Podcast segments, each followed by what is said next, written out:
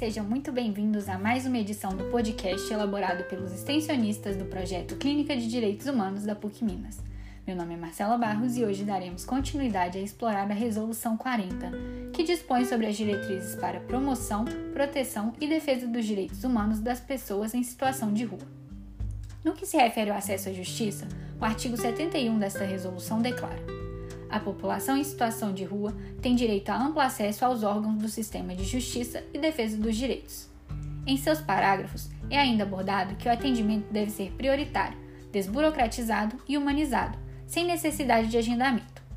A equipe de atendimento deve ser multidisciplinar, adequada às características dessa população, com capacitação sistemática para atuação na garantia dos direitos humanos das pessoas em situação de rua.